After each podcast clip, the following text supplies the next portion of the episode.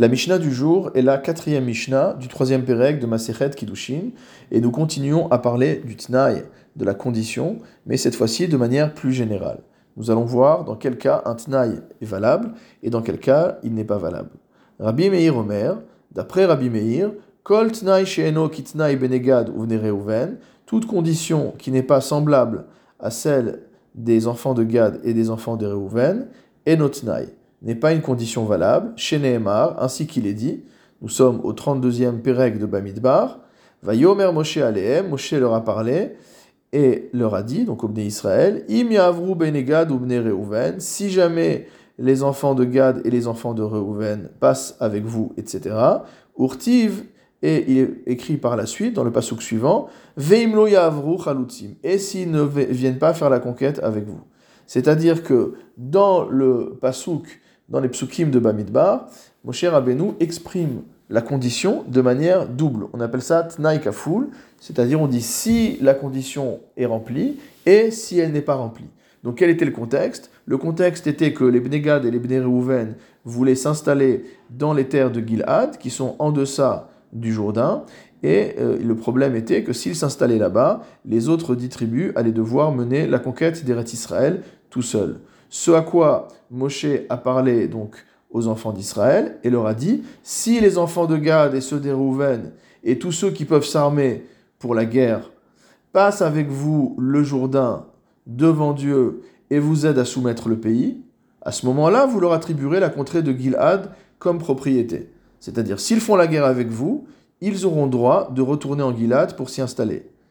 Deuxième partie du Tnaï, mais s'ils ne marchent pas en armes avec vous, donc si les Bnegad et les Bnérouven ne viennent pas participer à la guerre de conquête d'Israël, ils devront s'établir au milieu de vous en Canaan. Donc ils n'auront pas le droit de s'établir en Gilad, ils devront s'installer comme tout le monde en Eretz Canaan. Donc d'après Rabbi Meir, si on n'a pas un double Tnaï, alors euh, la condition n'est pas valable. Rabbi Hanania, ben Gamliel, Omer. Rabbi Hanania Ben Gamliel, lui, n'est pas d'accord. Et il nous dit la chose suivante. Tsari Chaya Davar le Il était nécessaire de dire la chose. C'est-à-dire que dans le cas des et Bnereuven, il y avait une nécessité de doubler le Tnaï.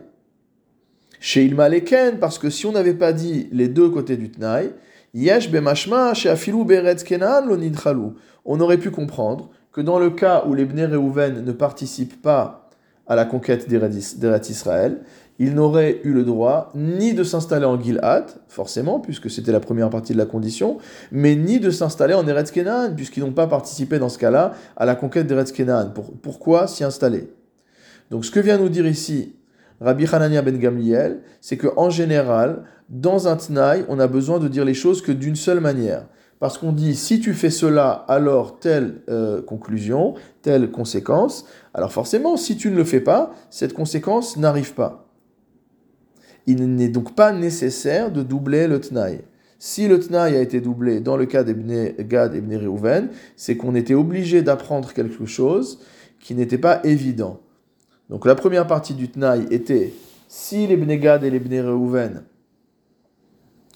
font la guerre avec vous, alors ils pourront s'installer en Gilad. Si on avait dit que ça, alors si les Bnegad et les Bné ne font pas la guerre avec vous, certes, ils ne peuvent pas s'installer en Gilad, mais peut-être qu'ils ne peuvent pas s'installer en Eretz Israël non plus. C'est pourquoi la Torah a dû doubler euh, le Tnaï, et donc on ne peut pas en tirer de conclusion en ce qui concerne la